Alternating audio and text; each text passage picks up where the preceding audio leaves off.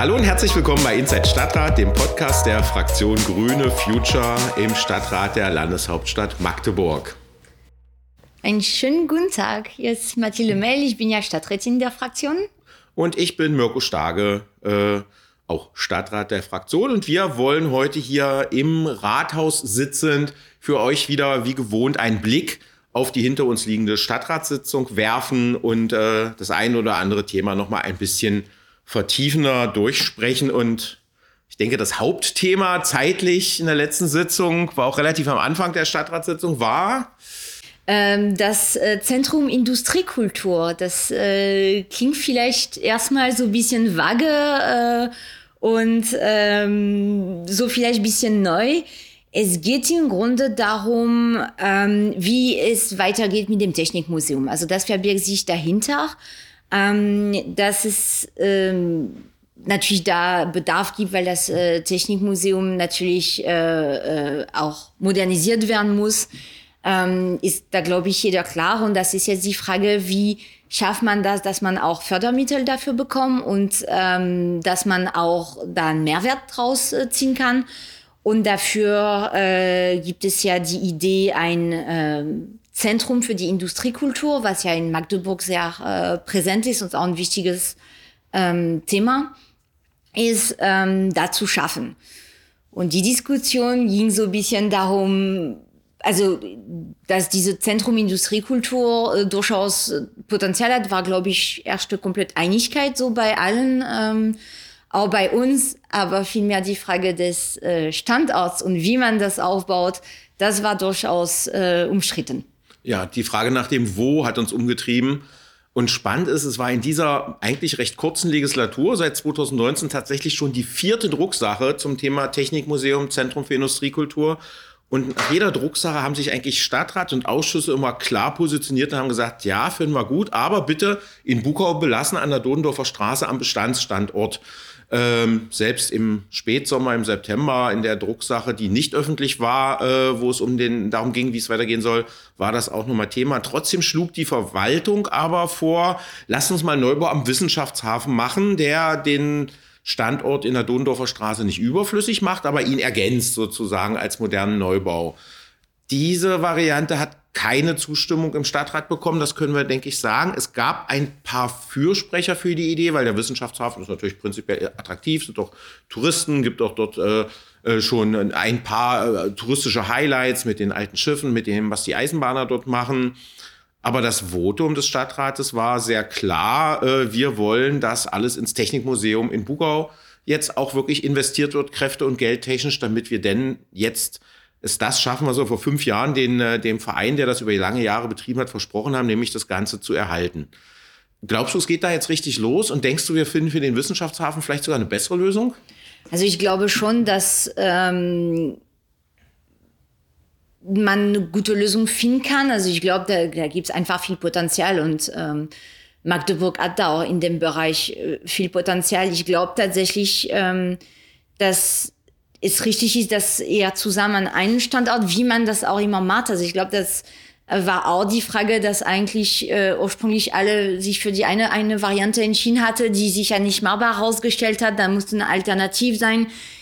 Jetzt haben wir gesagt, nee, die Alternative finden wir nicht ähm, perfekt, sage ich mal. Also es muss ja nicht perfekt sein, aber sehen wir halt eher mehr Probleme, als ähm, dass es äh, mehr Mehrwert kriegt.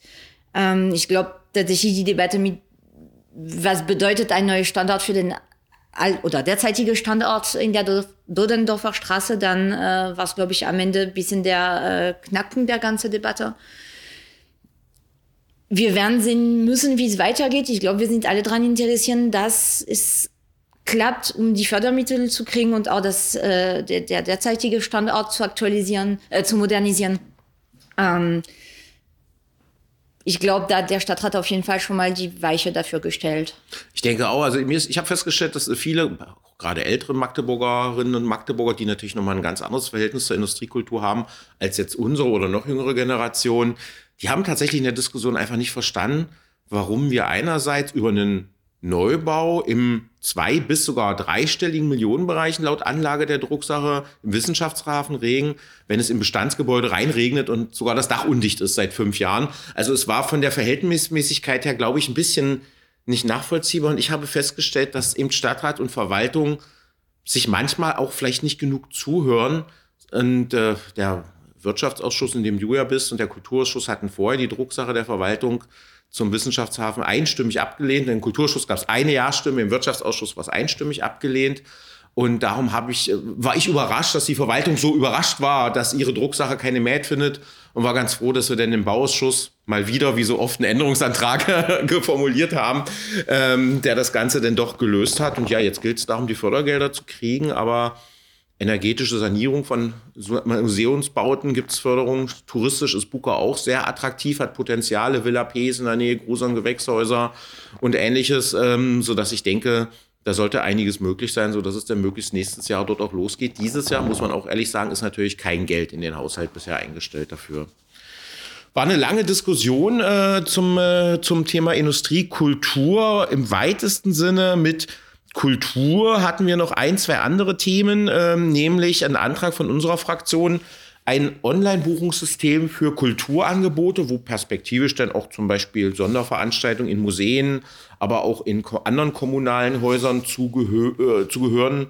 Das gibt es scheinbar bis jetzt nicht. Genau, also es geht ja darum, wenn ähm, man Ticket für äh, Theater oder Puppentheater oder so, die haben alle ihre eigene ähm, Plattform um da Ticket zu bohren. Und da soll überlegt werden, ob man möglicherweise auch Synergieeffekte schafft, wenn äh, das nur eine Plattform ist. Und natürlich auch für die ähm, Nutzer, dass da äh, vielleicht auch nur eine Seite gibt, wo ich dann quasi alle meine Tickets für Veranstaltungen in Magdeburg äh, buchen kann. Das ist natürlich ein Prüfantrag, das heißt, das ist etwas, was wo erstmal äh, ja eben geprüft werden soll, ob das überhaupt möglich ist, ob das auch Sinn macht, weil manchmal was äh, vielleicht gut klingt, kann sein, dass es nicht äh, ähm, darstellbar ist, aber das muss natürlich dann die Verwaltung darstellen, das können wir als Stadträte nicht, nicht wissen. Und ähm, daher muss ja quasi, äh, oder wird die Verwaltung beauftragt, das äh, zu prüfen. Ich glaube tatsächlich, wir brauchen sogar noch ein bisschen mehr. Ähm, wir brauchen überhaupt erstmal ein, ein einheitliches System, wo wir alle Kulturangebote eigentlich finden. Die Landeshauptstadt Magdeburg hat einen Veranstaltungskalender auf ihrer Website. Die MMKT als städtische Veranstaltungsgesellschaft hat einen eigenen Veranstaltungskalender. Die Dates, das größte Stadtmagazin, hat auch einen Veranstaltungskalender. Und Magdeburgi, er bei jüngeren Leuten vielleicht auch bekannt hat, auch wiederum einen Veranstaltungskalender. Und wahrscheinlich ließen sich noch zwei, drei weitere Veranstaltungskalender finden. Und ich habe festgestellt, dass es für Touristen von außerhalb verdammt schwer ist, sich überhaupt erstmal zu informieren, was ist denn heute, morgen, übermorgen oder nächstes Wochenende so in Magdeburg los? Ich weiß jetzt nicht, ich frage mal ganz doof, seit wann bist du eigentlich in Magdeburg? Äh, also ich hatte eine Pause dazwischen. Äh, ich war dreieinhalb Jahre in Magdeburg, dann fünf Jahre nicht da. Ich bin seit sieben Jahren wieder hier. Geht es dir, ging es dir vielleicht, als du wieder nach Magdeburg kamst, auch so ähnlich, dass es erstmal gar nicht so leicht war, einen Überblick zu kriegen? Und sagst du, nee, war gar kein Problem? Ja, also es ist schon kompliziert, weil, also ich sag's mal so, sobald man die, ist jetzt blöd gesagt, aber sobald man weiß, okay, es gibt die Dates, dann muss man nur gucken, wie komme ich an die Dates so gefühlt. Ähm, aber das weiß ich als Touri oder als neu zugezogene nicht. Mhm. Und ähm, das ist tatsächlich dann äh, ein Problem und einfach diese unterschiedliche Plattform da äh, rauszu suchen und zu filtern, okay, möglicherweise hat die MMKT aber nur seine eigene Veranstaltung, seine eigene Orte und da gibt's aber, das, das ist einfach zu unübersichtlich. Also tatsächlich braucht, muss man immer, finde ich bei allem, dass man macht, nicht nur einfach so denken, ja, die Leute wissen das, sondern auch an äh, neu zugezogene und Touristen denken, die das eben nicht wissen. Äh, und dass da eben etwas übersichtlich zu machen. Also ich glaube, da in vielen Bereichen fehlt das noch ein bisschen äh, in Magdeburg auf jeden Fall. Das ist meine Erfahrung, dass da manchmal da sehr viel gesucht wird, bis man irgendwie und dann entdeckt man drei Jahre später so, oh, das, das lag da und das möglicherweise gibt das sogar, aber man weiß es einfach nicht.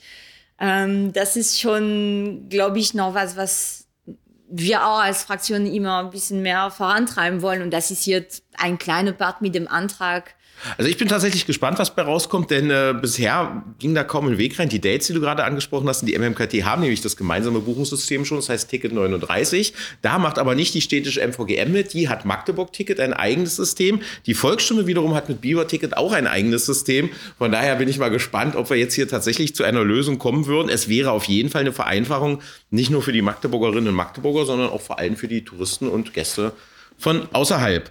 Und was für mich persönlich auch total mit Kultur immer zu tun hat, Kneipenkultur ist aus meiner Sicht auch, äh, auch Kultur, genauso wie Hochkultur, ja, sind die Probleme am Hassel. Standen eigentlich als Antrag oder Drucksache nicht auf der Tagesordnung. Äh, gab denn eine Anfrage von Madeleine Linke, Fraktionskollegin und mir, und dann standen die Gastronomen selber im Ratsaal und haben dargestellt, äh, wie die Situation dort ist und die ist äh, ziemlich ja, katastrophal, wenn man da so sagen darf. Äh, Im Grunde genommen werden gar keine Rücksicht bei der Baustelle äh, auf den genommen. Das ist das, was äh, sie dann äh, beklagt haben.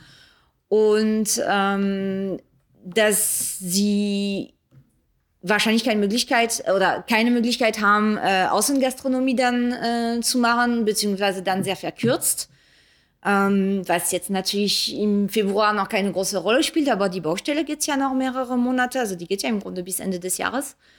Ähm, und das ist natürlich eine schwierige Situation, weil im Grunde genommen wird ja erstmal alles aufgerissen. Es wird aber danach alles wieder äh, wie beim Alten sein. Also es ist noch nicht mal, dass man sagen könnte, naja, nachher wird es eine Verbesserung geben, sondern das ist quasi nur, äh, danach kommt der alte Ist-Zustand wieder. Äh, und dann die Gastronomen gar nicht dafür, und bis dahin äh, müssen sie gucken, wie sie es überleben. Und das ist tatsächlich die Frage, ob sie überleben. Und gerade am Hassel, wo es ja schon ein Kneipenstern seit einigen Jahren gibt, sollten eigentlich alle Akteure sehr großes Interesse daran haben, die Gastronomen entgegenzukommen und da Lösungen zu erarbeiten. Das ist bisher nicht so unser Eindruck, leider. Das ist tatsächlich nicht so. Im Gegenteil, es ist sogar, wenn die Gastronomen in der Vergangenheit äh, äh, über Umwege sozusagen ihre Sorgen und Bedenken reingespielt haben in diese Beratungsrunden, so wurde es mir zumindest berichtet, dann wurden sie dort wirklich nicht ernst genommen, so nach dem Motto, ach, pff, habt euch mal nicht so, ihr verdient doch genug Geld da mit euren Kneipen. Und das äh, Bewusstsein dafür ist im Moment tatsächlich nicht da. Es werden halt dort, vielleicht zur Erklärung für alle, die jetzt nicht so im Stoff stehen und sich wundern, was da gemacht wird, es werden halt nur die Schienen der MVB ausgetauscht. Das ist ein ganz normaler Vorgang. So, eine, so ein Gleiskörper hat normalerweise eine Lebenszeit von 20 bis 25 Jahre. Hier sind wir jetzt sogar schon drüber, sind bei 27, 28 Jahren, weil die Ansage war, solange der Tunnel nicht fertig ist, Ernst-Reuter-Allee, solange fassen wir den Hasselbachplatz nicht an. Jetzt geht's da los. Und das Problem ist aber, das kennt man aus anderen Baustellen äh, in der Stadt auch. Äh, ich erinnere mich an den, an den Bäcker in, äh, in Texas, in Nordwest zum Beispiel. Wenn dann plötzlich die Straßen vor deinen Geschäften aufgerissen sind und die Leute sich den Weg durch die Baustelle irgendwie suchen müssen, dann kommen sie nicht mehr in der Zahl. Und bei Gastronomie, klar, der Außenbereich, wenn die Jahreszeit wärmer wird, kommt dazu, aber eben auch einfach Raucher gibt's ja. Wir haben mittlerweile ein Rauchverbot in den Kneipen. Das heißt, die Leute müssen zum Rauchen vor die Tür gehen. Wenn sie aber eigentlich vor die Tür nicht gehen können, weil sie da zwischen Bauzonen Absperrungen stehen äh, und man da nicht mal mehr irgendwie noch einen Schirm hinstellen kann, damit man trocken bleibt, dann bleiben die auch weg. Und ich glaube, es ist schon wirklich existenzbedrohend und ähm, ist ein Zeichen dafür, dass die Kommunikation innerhalb der Verwaltung, aber auch eben mit den Beteiligten nicht sonderlich gut ist, auch wohl mit den Anwohnern nicht so richtig, die nicht informiert sind. Mich erreichte jetzt gestern noch die Nachricht, dass jetzt auch die Straßenbeleuchtung zum Teil aus sei am Hassel. Ich bin mal gespannt. Wir nehmen den Podcast heute am 22.02. auf. Heute Nachmittag habe ich noch Bauausschusssitzung. Die Gastronomen haben sich auch da angekündigt für den Bauausschuss. Wir haben auch da eine Einwohnerfragestunde. Das Thema wird also weiter diskutiert werden. Ja, Kommunikation der Verwaltung, vielleicht auch mit dem Stadtrand, war ja jetzt schon ein paar Mal am Rande Thema. War zum Beginn der Sitzung auch ein ganz, ganz großes Thema. Die Oberbürgermeisterin hat eine persönliche Erklärung abgegeben. Wer das äh, beobachtet, weiß, das machen Oberbürgermeister und Oberbürgermeister höchst selten. Lutz Trümper hat das äh, gemacht, äh, kurz bevor er denn erklärt hat, er hat keine Lust mehr. Ähm, meistens ist dann also wirklich etwas vorgefallen. Hier ging es darum, dass die Oberbürgermeisterin den Umgang zwischen Stadtrat und Verwaltung pauschal, aber auch einzelner Stadträte, einzelne Anträge äh, doch sehr deutlich kritisiert hat. Was hast du für ein Gefühl? Ist der Umgang momentan nicht gut oder kann man das so pauschal nicht sagen? Ich glaube, Man kann pauschal das so nicht sagen. Ich glaube, was einfach äh, passiert, ist natürlich der Frust auf Seiten der äh, Stadträte, dass viele Beschlüsse nicht umgesetzt werden oder sehr langsam umgesetzt werden. Ähm, und einfach das Unverständnis drüber und das äh, schlägt irgendwann in, in Frust um, was äh, dann natürlich äh, bei manchen ausgeprägter ist als äh, andere ich glaube, da muss man tatsächlich gucken, dass man bei einem sachlichen Austausch bleibt und das auch klar erklärt wird. Also man kann Verständnis dafür haben, teilweise, wenn Sachen nicht umgesetzt werden, dass man aber das weiß und dass dann klar informiert ist, wie das läuft. Und oft ist es so, dass man aber gar nicht äh, äh, informiert ist. Also ich kann mich an eine Geschichte erinnern, die ist vom letzten Jahr, aber äh, es ging ja äh, damals um die äh, Umleitung von der ähm, Anna-Ebert-Brücke und dass wir da einen Bus äh, für den Werder dann, äh, ähm, beziehungsweise die, der dann in die Innenstadt geht, überlegt haben. Und dann haben wir da ganz, ganz viel gesagt, ja, aber das muss, das muss, das muss. Und dann auf einmal erfahren wir so, ja, ja, wir sind schon seit Monaten dran. Ja, wenn natürlich aber nicht kommuniziert wird zu uns, dass die dann dran sind und dass sie schon suchen und dass sie jetzt nicht untätig waren, dann entsteht bei uns und auch bei den Bürgerinnen, das geht denen genauso, der Eindruck, die Verwaltung tut nichts. Und bei der Verwaltung entsteht natürlich den Eindruck, naja, wir werden nicht wahrgenommen. Und ich glaube, dass es in Teile auch ein Kommunikationsproblem ist, dass es da einfach mehr Transparenz braucht, ähm, um da auch äh, klarer zu machen, äh, Sachen zu machen. Also ich glaube so, ich, ich vermute, dass über die Hälfte der Sachen tatsächlich Kommunikationsproblem ist. Ich glaube tatsächlich, dass bei anderen Sachen aber auch größere Probleme ja. Also ich lache jetzt gerade nicht irgendwann wie das aus, was du gesagt hast, und du guckst jetzt gerade so verwundert, sondern weil ich mich echt freue, dass du das exakt genauso siehst wie ich auch. Ich finde nämlich tatsächlich, die Verwaltung macht wahrscheinlich zu 95 Prozent eine super Arbeit, aber die Verwaltung kommuniziert unglaublich schlecht intern miteinander und auch extern mit uns Stadträten und zum Teil auch mit uns Bürgern. Und diese Probleme, die potenzieren sich denn halt und sorgen für den Frust, den du ganz am Anfang gesagt hast. Sprich, ich stelle einen Antrag als Stadtrat, der ist teilweise nicht nur ein paar Monate, sondern schon ein paar Jahre her und es passiert einfach erstmal gar nichts. Ich kriege keine Antwort, ich kriege keine Stellungnahme. Und wenn ich dann noch eine Anfrage in der Stadtratssitzung stelle, kriege ich noch gesagt, ihr sollt nicht so viele Anfragen stellen, weil wir schaffen es nicht, die alle zu bearbeiten. Aber ich müsste ja diese Anfrage, ich habe jetzt zum Beispiel eine Anfrage das zweite Mal gestellt, weil ich auf die erste nicht die Antwort gekriegt hatte, die ich eigentlich wollte. Diese Anfragen sind ja, wären ja alle gar nicht nötig, wenn die Kommunikation da besser wäre. Und oft ist es aber so, dass A auch gar nicht weiß, was B macht. Ich sehe es in Ausschusssitzungen, dass zu einem Thema manchmal ein Verwaltungsmitarbeiter kommt, der hat das kurzfristig drei Tage vorher übergeben bekommen, weil der andere Kollege, es eigentlich bearbeitet hat, nicht konnte. Und der kann dann auch gar nicht Rede und Antwort stehen, steht nicht im Stoff. Manchmal kommt auch gar keine Ausnahme, ist selten der Fall, aber hatten wir auch schon.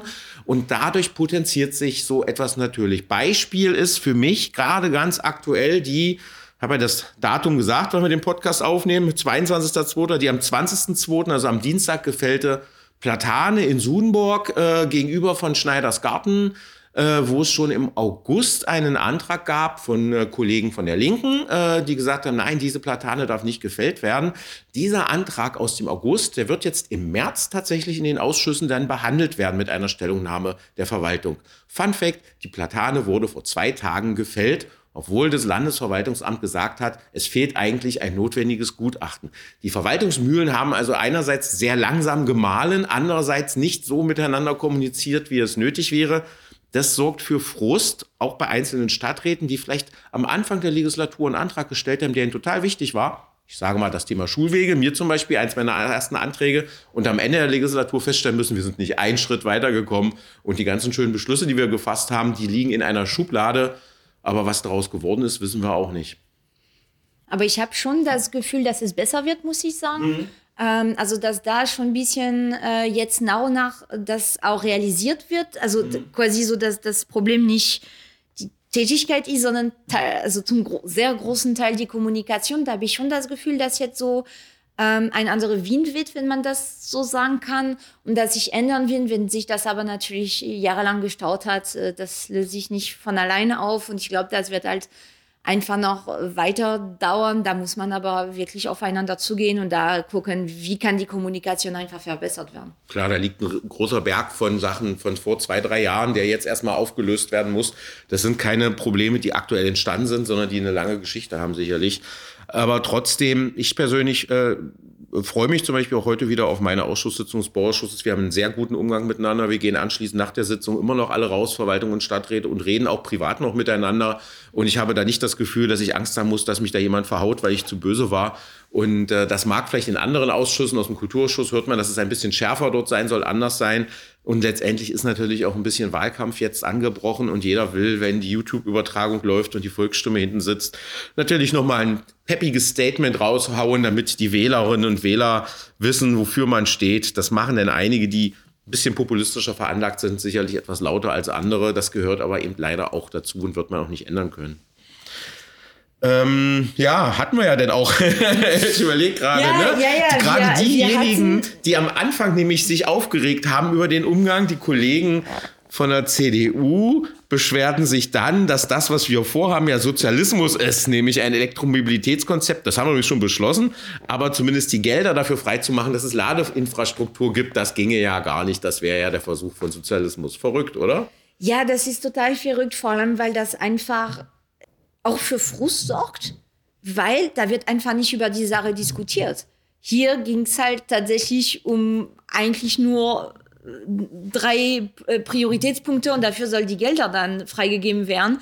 Und dann fangen wir so Grundsatzdebatte an, wo es einfach äh, dafür auch keine Notwendigkeit gibt, also auch dafür gar keine Grundlage gibt. Und da merkt man zwar den, also natürlich, je mehr wir Richtung Wahlkampf gehen, umso mehr wird das, aber tatsächlich hinterlässt das bei mir immer so ein unangenehmes Gefühl, dass wir nicht über die Sache reden, dass das als eine Bühne genutzt wird für komplett allgemeine Sachen, die auch sachlich nicht fundiert sind. Äh, und wo es ganz klar ist, das hat mit der eigentlichen Sache nur bedingt zu tun kostet für uns extrem viel Zeit. Dadurch sind die Sitzungen auch extrem lang. Und äh, das ist klar, dass man auch irgendwann natürlich ein bisschen die Aufmerksamkeit verliert und äh, das ist dann alles extrem lang. Also wir saßen tatsächlich von zwei bis, also von 14 Uhr bis 21 Uhr dann äh, da im, im Stadtrat und machen das natürlich auch alles ehrenamtlich. Und das ist ein bisschen schade, wenn halt eben in diesen Ehrenamt so Grundsatzdiskussion entsteht für etwas, wofür die Stadt Magdeburg sowieso nicht kann. Also das Thema Elektromobilität oder das Thema, was haben wir regelmäßig, Energiewende oder was weiß ich alles, das ist ja nicht etwas, was die Stadt Magdeburg dann revolutionieren wird. Dafür sind wir nicht da. Und das ist, finde ich, sehr ähm, frustrierend, dass, dass wir zeitweise keine sachliche Debatte mehr haben. Ja, das werden teilweise, äh, ich nenne es fast, äh, möchte gern Bundestagsdebatten geführt über den Sinn und Unsinn. Gibt es einen Klimawandel? Brauchen wir Elektromobilität? Brauchen wir eine Verkehrswende? Das sind dann immer so diese Grundsatzdebatten, die es schwer machen, dann wieder zurückzukommen zu der eigentlichen Thematik, wie wir diese Probleme in der Stadt lösen. Die es aber teilweise auch äh, wirklich schwer machen, wenn man sieht, dass vor ein, zwei Jahren gerade diese Fraktionen, die das aufmachen, selber noch Anträge gestellt haben. Die CDU wollte parallel äh, zu dem Elektromobilitätskonzept nochmal ein eigenes extra Elektromobilitätskonzept nur für Südost haben, hat halt der Wahlbereichsstadtrat dort sich überlegt, dass das bei den Wählern gut ankommen könnte. Also war man da noch dafür. Jetzt hat man scheinbar eine Umfrage unter seinen Wählern gemacht und festgestellt hat, nee, die finden E-Mobilität doch nicht so toll. Jetzt ist man wieder dagegen. Ähm, Gleichzeitig äh, muss man aber sagen, die Stadt ist halt dafür zuständig, Infrastruktur zu schaffen. Also nicht nur die Stadt, die öffentliche Hand insgesamt, also auch das Land und der Bund. Genauso wie wir Straßen bauen und Brücken bauen und sonst wie was bauen, damit ein Verkehr stattfinden kann, müssen wir auch Ladeinfrastruktur schaffen, wenn es nun mal Elektromobilität gibt. Das ist beschlossenes Ziel. Erste Autobauer teilen auch mit, dass sie bald nur noch E-Autos bauen werden. Andere Länder sind da schon viel weiter. Wir haben äh, gesagt, wir wollen äh, CO2-neutral werden. Das geht alles nur, wenn man das schafft. Und ich sag mal so, in skandinavischen Ländern finde ich in hinterletzten Dorf äh, zwar nicht mal ein Geschäft, wo ich einkaufen kann, aber auf jeden Fall eine Elektroladesäule. Das weiß ich aus eigener Erfahrung. Und äh, in Magdeburg sind diese Grundsatzdebatten, glaube ich, auch ein bisschen äh, Scheindebatten, weil man seine eigene Position noch mal ein bisschen stärken will und es gar nicht darum geht, dass selbst die Leute das Problem ja auch haben, dass sie, wenn sie zu einer Sitzung A, B müssen, sie keine Möglichkeit haben, ihr Elektroauto vielleicht sinnvoll irgendwo zu laden.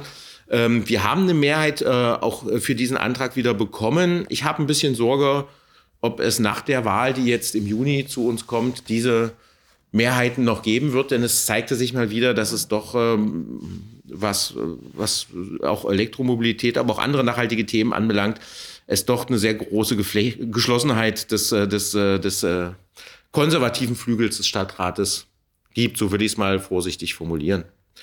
Aber äh, ja, wir waren bei, äh, du, wir können von Elektromobilität gleich zu erneuerbaren Energien kommen. Ähm, da ist ein eigener Antrag von uns beschlossen worden. Genau, das geht ja äh, um die äh, Teilhabe der Stadt an äh, Gewinnen von erneuerbaren mhm. Energien. Und äh, es gibt die Möglichkeit, äh, dass, äh, weil wir halt den Bauherrn so gut beraten, der Vorhaben hat und weil wir seinen B-Plan so schön begleiten und so weiter und so fort, wenn dort zum Beispiel Photovoltaikanlagen, große Windräder sind es jetzt eher weniger in Magdeburg, errichtet werden, dass wir an diesen Gewinn beteiligt werden als Stadt. Ich bin mir jetzt nicht ganz sicher. Ich glaube, es sind 0,2 Cent pro Kilowattstunde, die denn wir als Stadt erhalten können. Also es kostet uns als Stadt nichts, sondern wir kriegen Geld dafür. Äh, nagelt mich jetzt nicht auf den Centbetrag fest. Das ist also eine ganz kleine Summe, die sich aber eben aufsummiert. Und selbst da gab es aber wieder Widerstand aus den Reihen. Einige hatten, glaube ich, gar nicht verstanden, dass wir Geld kriegen sollen und nicht, dass wir Geld bezahlen sollen. Oder wie hast du diese Debatte wahrgenommen? Das ist tatsächlich so, so die Schwierigkeit, dass man manchmal bei manchen Themen das Gefühl hat, die haben die Überschrift gelesen, mhm. die haben den Antrag nicht gelesen. Und dann wird gleich so, äh, okay, Energiewende vorantreiben, oh nee, bloß nicht und alles. Und dann wird sich dagegen gestellt. Äh, und dann gefühlt eine Stunde später genau das Gleiche gefordert, wo man sagt, ja, aber ihr habt den Antrag nicht gelesen. Ähm, das kommt leider des Öfteren vor. Und das äh, komme ich zurück zu tatsächlich diese sachliche Debatte, so wenn eigentlich kein, keiner dagegen sein, dass wir Geld kriegen, weil angesichts der angespannten Haushaltslage, wir müssen alle Finanzierungsquelle da äh, gucken, was möglich ist. Und das ist einfach eine tolle Möglichkeit, die es jetzt einfach ähm, gibt, die ja äh, quasi auch von der Bundesregierung geschaffen wurde, äh, dass man eben äh, die Kommunen und damit auch die BürgerInnen dann äh, damit beteiligen kann da fehlt mir das Verständnis. Ja, war auch sehr, sehr spannend, dass dann von einigen Kollegen der Vorwurf kam, wieso sollte das ein privater Investor denn machen, da der Stadt was von seinen Gewinnen abgeben und dann die Verwaltung aber ein kontern konnte, nur wir haben schon den ersten, der das machen würde, der da kein Problem mit hätte, weil es ja doch eine Win-Win-Situation ist. Der Bauherr kann bauen, kann sein Vorhaben realisieren in der Form, wie er es möchte und wir als Stadt haben da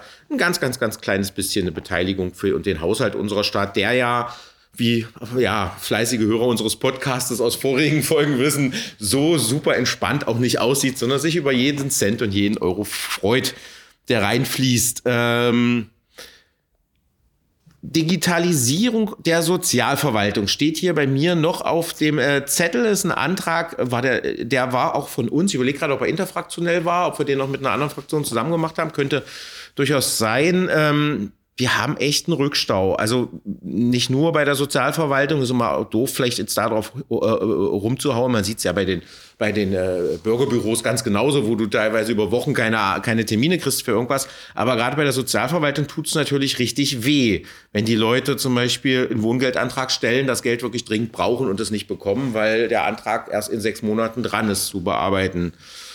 Ähm, gab sicherlich auch ein kleines bisschen schlechte Stimmung, weil man natürlich mit so einem Antrag immer, ja, so, so Wundenstocher, die sowieso schon da sind. Ich habe das Gefühl, die Verwaltung hat zumindest das Problem auch wirklich selber auf dem Schirm, oder? Ja, also das ist auch mein Eindruck. Ähm, trotzdem war es richtig, dass wir den äh, Antrag äh, gestellt haben, weil man muss ja trotzdem darauf hinweisen äh, ähm, und, und auch da Ideen äh, äh, zeigen. Also wir haben tatsächlich alleine gestellt den Antrag. Aber ähm, ich habe auch das Gefühl, dass gerade das Thema wirklich den Bereich Digitalisierung da auch zunehmend ernst genommen wird. Also dass da auch ein bisschen äh, nicht mehr stiefmütterlich behandelt wird, sondern auch als Lösung ähm, gesehen wird. Und äh, dass tatsächlich die große Probleme in der ähm, Sozialverwaltung, das wird auch wahrgenommen. Also ich habe nicht das Gefühl, dass sie kleingeredet werden, sondern im Gegenteil, dass es klar ist, die sind da und dass, dass die Stadt an einer Lösung ist, ist natürlich sehr äh, für alle Beteiligten sehr unbefriedigend, weil das einfach nicht schnell geht. Aber da gibt es einfach auch Hürden. Das ist immer die, die, die Schwierigkeit Ähm, aber da habe ich auch das Gefühl, dass da so ein bisschen, also es wird wahrgenommen und es wird auch was dagegen getan. Ob es genug wird, das müssen wir natürlich dann weiter beobachten und gegebenenfalls auch weiterhin äh, mit Ideen äh, ähm, daran gehen.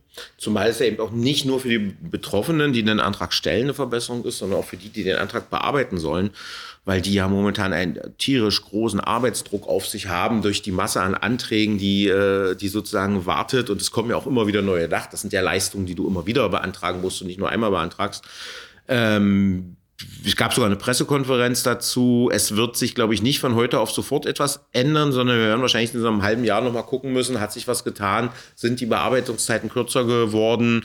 Und ähm, ich bin ein bisschen vorsichtig. Ich habe festgestellt, dass äh, Digitalisierung und Verwaltung oft doch ein Prozess ist, der komplizierter äh, ist, als es auf den ersten äh, Blick scheint. Äh ich glaube, der, der Punkt ist, was ich oft äh, dargestellt wird, ist für den Bürgerinnen geht es darum, dass die einfach nur äh, auf die Webseite gehen, was beantragen und dann ist es abgeschickt, für die ist es digital. Wenn aber im Hintergrund mhm. bedeutet, ja. dass, dass, der Antrag dann quasi ausgedruckt wird, ja. in einen Ordner abgeheftet wird, dann weitergeht und dann erst zum Schutz wieder digitalisiert werden, ja. dann haben wir davon nichts gewonnen.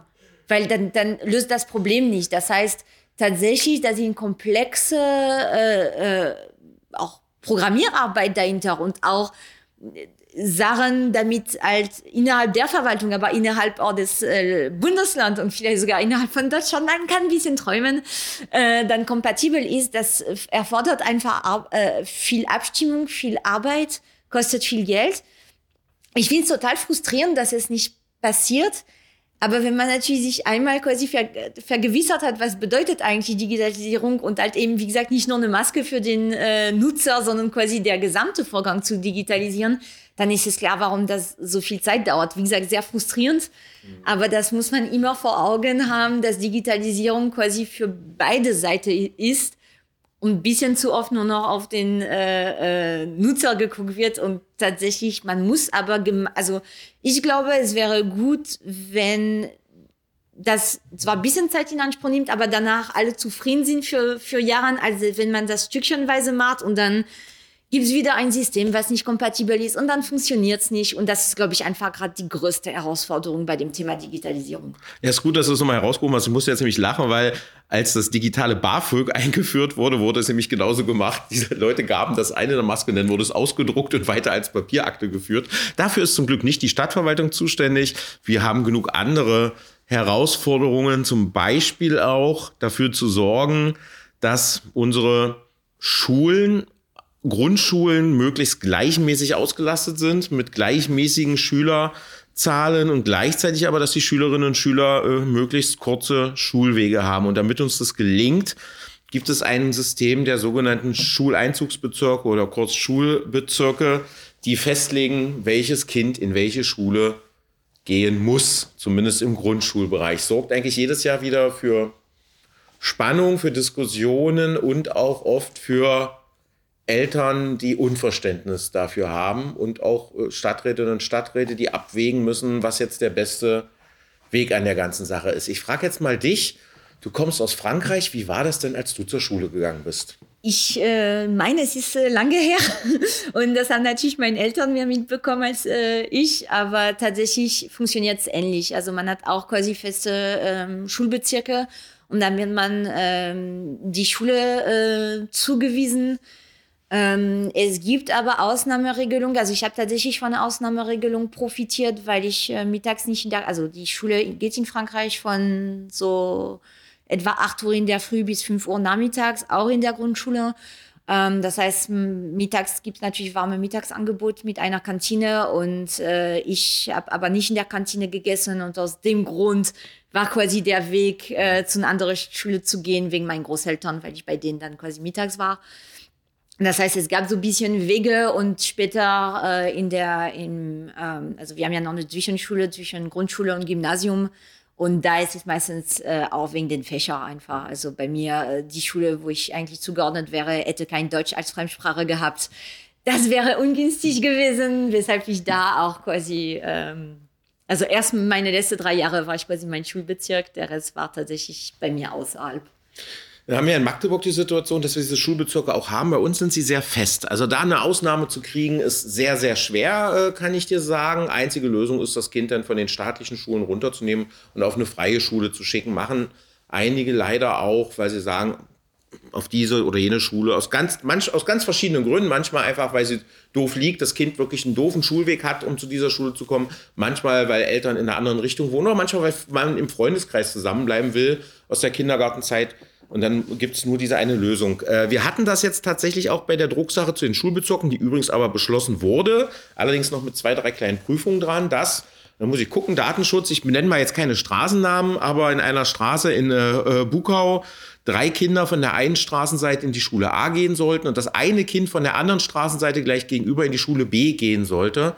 Und obwohl sich alle vier Kinder kannten, zusammen in der Kita waren, jetzt auseinandergerissen worden und das Kind B hat auch noch einen wirklich doofen Schulweg. Äh, das kommt noch dazu, der zwar noch nicht ganz zwei Kilometer also noch vertretbar ist, aber trotzdem unglücklich ist. Da gab es aber keine Möglichkeit, obwohl es nur um dieses eine, eine Kind ging, das zu lösen. Mir scheint tatsächlich, dass das System, was wir momentan haben, ein kleines bisschen zu sehr festgezurrt ist und keinen Spielraum lässt, den man vielleicht hier und da im Kleinen doch mal braucht. Ich glaube, das ist tatsächlich eine sehr komplizierte Sache, auch für die Verwaltung das zusammenzulegen, weil es kommen einfach sehr viele Parameter zusammen, die berücksichtigt werden müssen. Aber tatsächlich entsteht der Eindruck, so wenn wir uns anfangen zu debattieren über den Fall, wie du es dargelegt hast, ist halt schwierig, weil es eigentlich nicht auf, also ich, ich sag's mal so, nicht eigentlich Aufgabe des Stadtrats, dann quasi äh, äh, da Einzellösungen für einzelne Kinder, was aber total nachvollziehbar ist, warum die Eltern dann natürlich sagen, ja, was soll das? Also ähm, das ist natürlich auch ein sehr äh, emotionales Thema. Die Kinder sind ja noch, äh, also für die Grundschule sind ja noch sehr klein. Und natürlich macht man sich als Eltern Gedanke. Das heißt, ich kann das schon sehr nachvollziehen, dass äh, das für sehr viel ähm, Diskussion und äh, Verwunderung dann äh, teilweise sorgt. Ich weiß es nicht, ob es Lösungen gibt, die vielleicht das Ganze flexibler machen würde, ohne dass die Verwaltung darunter viel, viel mehr Arbeit kriegt. Also das muss man natürlich auch ähm, sehen, dass es uns, glaube ich, nicht bringt, wenn man nachher alle zufrieden hat, aber die Verwaltung, also die, die, die Schulverwaltung, also den Schulpart in, in der Verwaltung äh, zu nichts anderes kommen, weil sie nur damit beschäftigt sind. Damit haben wir, glaube ich, auch nichts gewonnen. Das ist also, glaube ich, die Herausforderung, ein solches System zu finden. Es wurde mehrmals in der Vergangenheit so eine sogenannte Clusterlösung diskutiert, also wo praktisch mehrere benachbarte Schuleinzugsbezirke zu einem Cluster zusammengefasst werden und man innerhalb dieses Clusters notfalls hin und her tauschen kann. Das wird in der, in der Zukunft noch ein bisschen zu diskutieren sein.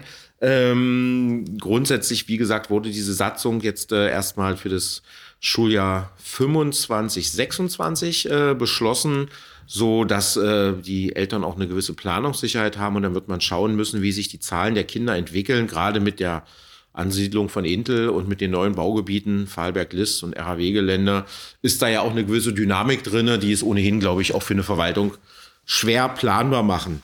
Zwei, drei neue Anträge hatten wir noch auf der Tagesordnung, äh, die eigentlich alle immer positiv, glaube ich, in die Ausschüsse überwiesen wurden. Ähm, den, den, den ähm, Hasselbachplatz hatten wir vorhin schon aus Sicht der Gastronomen. Seit einigen Jahren gibt's da ja auch Berliner Kissen an einigen Stellen, aber noch nicht an allen Stellen. Äh genau, also Berliner Kissen ist ja quasi so eine Erhebung, äh, um den Verkehr ein bisschen äh, zu bremsen. Und äh, tatsächlich gibt die quasi stadtauswärts äh, am breiten Weg, aber nicht stadteinwärts. Ja. Und das äh, erschließt uns ehrlich gesagt nicht wirklich. Und deshalb haben wir einen Antrag dazu gestellt. Ich hätte die gerne noch an viel mehr anderen Stellen, also auch am Uniplatz zum Beispiel, weil sich ja zeigt, dass die wirklich was bringen. Die Autofahrer bremsen runter, weil da mit mehr als Tempo 20, Tempo 30 drüber fahren willst du nicht. Gleichzeitig ist es für die Fahrradfahrer kein Problem, weil anders als an anderen Verkehrsberuhigungen kannst du dort relativ bequem dran vorbeifahren. Ähm, und ich hoffe, dass da ein bisschen die Einsicht Einzug hält, auch in die breite Masse des Stadtrates, dass die schon dafür sorgen, dass die Verkehrssicherheit gerade für die Verkehrsteilnehmer die eben nicht in einem Auto sitzen, sondern die zu Fuß unterwegs sind, gerade am Hassel, die großen Umsteigebeziehungen zwischen den Straßenbahnlinien, dass diese äh, wirklich eine ganz starke Verbesserung des, äh, des, des Sicher der Sicherheit äh, für diese Verkehrsteilnehmerinnen und Verkehrsteilnehmer sind. Das ist tatsächlich etwas, was mich, weil wir ein bisschen ein paar Mal das Thema hatten, so ich als äh, zugezogene Magdeburgerin ja. und in Frankreich ist sowas vollkommen normal. Also die gibt es in alle Variante, ja, Variante, die man tatsächlich nicht umfahren kann, aber auch Variante wie hier, die man einfach als äh, Fahrradfahrer umfahren kann oder sogar für den Bus, damit der Bus halt nicht ruckelt, sondern der äh, kommt vorbei. Aber die Autos müssen über sehr scharfe Kante ziehen. Mhm. Das kenne ich aus Frankreich. Das ist ganz normal. Das gibt's überall. Äh, sobald man quasi sagt, okay, da muss gebremst werden auf äh, 30 oder noch langsamer vor alle Schulen, äh, vor alle Krankenhäuser, das ist total üblich und das ist wirklich etwas, was mich immer wieder verwundert, warum es das äh, in, in Deutschland, aber vor allem in Magdeburg nicht gibt. Das ist, das weißt du, was es auch überall gibt? Weißt du, was es auch überall gibt? I Fußgängerüberwege. Ich buchstabiere es extra, weil in Magdeburg kennt man das nicht. Aber das trifft man überall auf der Welt, in Deutschland, in Europa, immer dann, auch in Innenstädten, wenn es ein bisschen knifflig ist und man sagen will, wir setzen jetzt eine Priorität darauf, dass die Fußgänger hier vernünftig rüberkommen, macht man einen Fußgängerüberweg. In Magdeburg suchst du die, das ist ja wirklich wie, die müsstest du unter Schutz stellen, die, die es noch gibt, die drei oder vier, kriegt man auch nicht durch. Ja, vielleicht machen wir noch mal zum Ende der Legislatur einen extra Podcast zu Verkehrsthemen. Ich glaube, das wird dann die längste Ausgabe, die wir bisher haben, aber da ist echt ganz viel Luft nach oben und ich finde es auch wirklich wichtig, dass wir äh, noch mal eben klar machen, es geht hier nicht darum, die Autofahrerinnen und Autofahrer zu ärgern, sondern es geht um eine Verkehrssicherheit an solchen Orten, die auch wirklich nachgewiesenermaßen Unfallschwerpunkte sind. Es gibt Unfallstatistiken, da kann man das nachgucken, wie viele Unfälle mit Personenschaden es gibt. Das heißt, wir denken uns da nicht irgendwas Verrücktes aus. Und dann haben wir noch äh, einen Antrag gestellt, dass wir jetzt mal rauskriegen wollen, was die Magdeburgerinnen und Magdeburger eigentlich selbst zu Silvesterfeuerwerk denken. Genau, also es gibt eigentlich eine ähm, beschlossene Befragungssatzung, dass quasi die Stadt all die Bürger zu bestimmten Themen befragen kann. Und wir meinen, das Thema äh, Feuerwerk eignet sich sehr gut dafür und dass da die Einwohnerinnen in Magdeburg dann äh, gefragt werden soll, weil das tatsächlich jedes Jahr zum Jahresende äh, wieder ein Thema wird. Ähm, und das ist jetzt interessant zu wissen, was denken äh, die Leute. Es gab dieses, also zum jetzt ähm, letzten äh, äh, Jahreswechsel, also im, im Dezember jetzt wieder äh, Problem. Das heißt, es ist äh, nicht nur die Befragung, sondern dass auch mehr äh, zurück zur Kommunikation auch mehr kommuniziert wird, dass es einen sehr engen Rahmen gibt, wie man Feuerwerk äh, zünden kann äh, und dass sie eingehalten wird. Und ich glaube, dass viele das auch einfach teilweise nicht bekannt ist mhm. äh, und dass da mehr ähm, kommuniziert wird und natürlich auch viel mehr äh, Kontrolle. Tatsächlich ist ein bisschen die Schwierigkeit, dass die Stadt äh, nicht unbedingt für die Kontrolle zuständig ist, sondern ähm, das Land mit der Polizei. Also wir haben als Stadträte, da wir können ja nicht die Stadt sagen, ja, mach mal.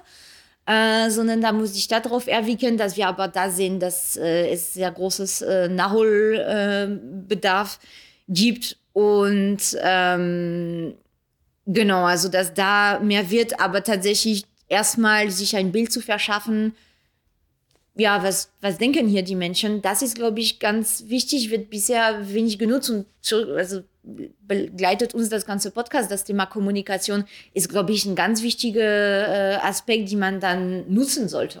Ja, ich habe das selber beobachtet auf dem Weihnachtsmarkt, wo ich ja durchaus nur mal eine gewisse Zeit des Jahres beruflich auch verbringe. dass als es denn in den Großmärkten, da geht es dann mit dem Feuerwerksverkauf immer schon so in der zweiten Dezemberwoche los. Und wer so eine Metrokarte hat oder sowas, sind ja doch mehr als man denkt, holen sich dann doch schon Sachen. Und losging, gab es dann immer schon direkt am und auf dem Weihnachtsmarkt ein paar wirklich witzige Menschen, die dachten, jetzt muss ich hier mal irgendwas abfeuern, was möglichst laut knallt. Und das sind schon mal ganz schön Schreckmomente bei den Menschen, bei Kindern und aber auch bei Tieren, die man nicht vergessen kann. Und ähm, ich glaube, das Thema muss man wieder ein bisschen enger ins Bewusstsein rücken, dass das eben nicht nur Spaß ist, dass einerseits eine Gefahr davon ausgeht, äh, aber man auch wirklich Menschen damit erschreckt, wenn es plötzlich in diesen Zeiten irgendwo so richtig, richtig laut mitten in der Innenstadt rumst zu einer Zeit, wo eigentlich noch nicht Silvester ist. Und ich hoffe, dass wir da jetzt einen schönen Diskurs starten. Einen neuen Antrag in den Ausschüssen, so ist die Überschrift dieses letzten Themenblocks, gibt es noch, der hier noch gar nicht draufsteht, weil er so neu drauf ist, dass er jetzt aber heute schon im Bauausschuss beantragt wird. Aber auch ein Thema, was unserer Fraktion immer wichtig war, Barrierefreiheit alter Markt. Ähm, es gibt einen großen international, interfraktionellen äh, Änderungsantrag jetzt, äh, der im Bauschuss thematisiert wird, dass wir, nachdem die große Umbaulösung für den alten Markt eigentlich gescheitert ist, jetzt zumindest es hinbekommen wollen, dass der alte Markt kurzfristig barrierefrei gemacht wird, also das Niveau angehoben wird, damit diese Stolperkanten und auch diese komischen Pflasterkanten, wo die Leute hängen bleiben, dort verschwinden. Glaubst du, es macht Sinn, dass überhaupt erstmal was auf dem alten Markt passiert, wenn wir die ganz große Lösung uns nicht leisten können? Ja, das ist sehr wichtig, weil einfach nur zu sagen, oh, ja, wir können uns nicht leisten, weil ja richtig ist. Ja, also äh, ich glaube tatsächlich, dass es äh, richtig war, dass erstmal zu sagen, nee, okay, ähm, mhm. das ist zu viel, das ist auch noch zu viel Unklarheiten, das zu stoppen ist dann richtig, bevor man nötigerweise Geld ausgibt und zehn Jahre später merkt, uh, äh, wir haben das, das komplett falsch geplant. Aber das äh, entbehrt nicht dann zu sagen, na ja, aber es gibt Probleme, die sind jetzt da und die werden nicht äh, verschwinden und man kann nicht, wie gesagt, 10, 15 Jahre warten, ähm, dass sie wegändern, sondern die können auch relativ simpel geändert werden und dann viel, viel mehr äh, Besserung kriegen. Und ähm, das ist natürlich dann, das Thema Altermarkt ist ja seit, seit Jahren und, und also ich höre niemanden, der sagt, oh ja, ich bin total zufrieden, wie es jetzt läuft. Das heißt, da muss man sich schon überlegen, was kann man kurzfristig machen, was kann man mittelfristig und dann die große Lösung dann langfristig dann zu gucken, okay, das ist jetzt, das ist es jetzt und das äh, ist nicht die Lösung für jetzt, sondern die Lösung für in 30 Jahren und das ist, glaube ich, immer die Herausforderung, mhm. dass man nicht in jetzt denken sollte bei den langfristigen Sachen, sondern in, das muss in 30 Jahren noch Sinn haben. Äh, aber deshalb gibt es ja auch die kurzfristige Sachen, weil die sind für jetzt. Und genau. das sollte jetzt auch passieren. Und es geht auch nicht nur um die Barrierefreiheit, das ist schon ein Thema, was wichtig ist, aber es geht auch darum, dass der individuelle Autoverkehr dort endgültig runter soll, was der Stadtrat übrigens tatsächlich schon vor zwei Jahren beschlossen hat. Äh, das nur am Rande. Ob dieser Antrag Erfolg hatte, ob es damit denn auch weitergeht in unserem Sinne, das könnt ihr in der nächsten Ausgabe unseres Podcastes Inside Stadtrat hören. Für heute vielen Dank, dass ihr zugehört habt. Dankeschön. Tschüss.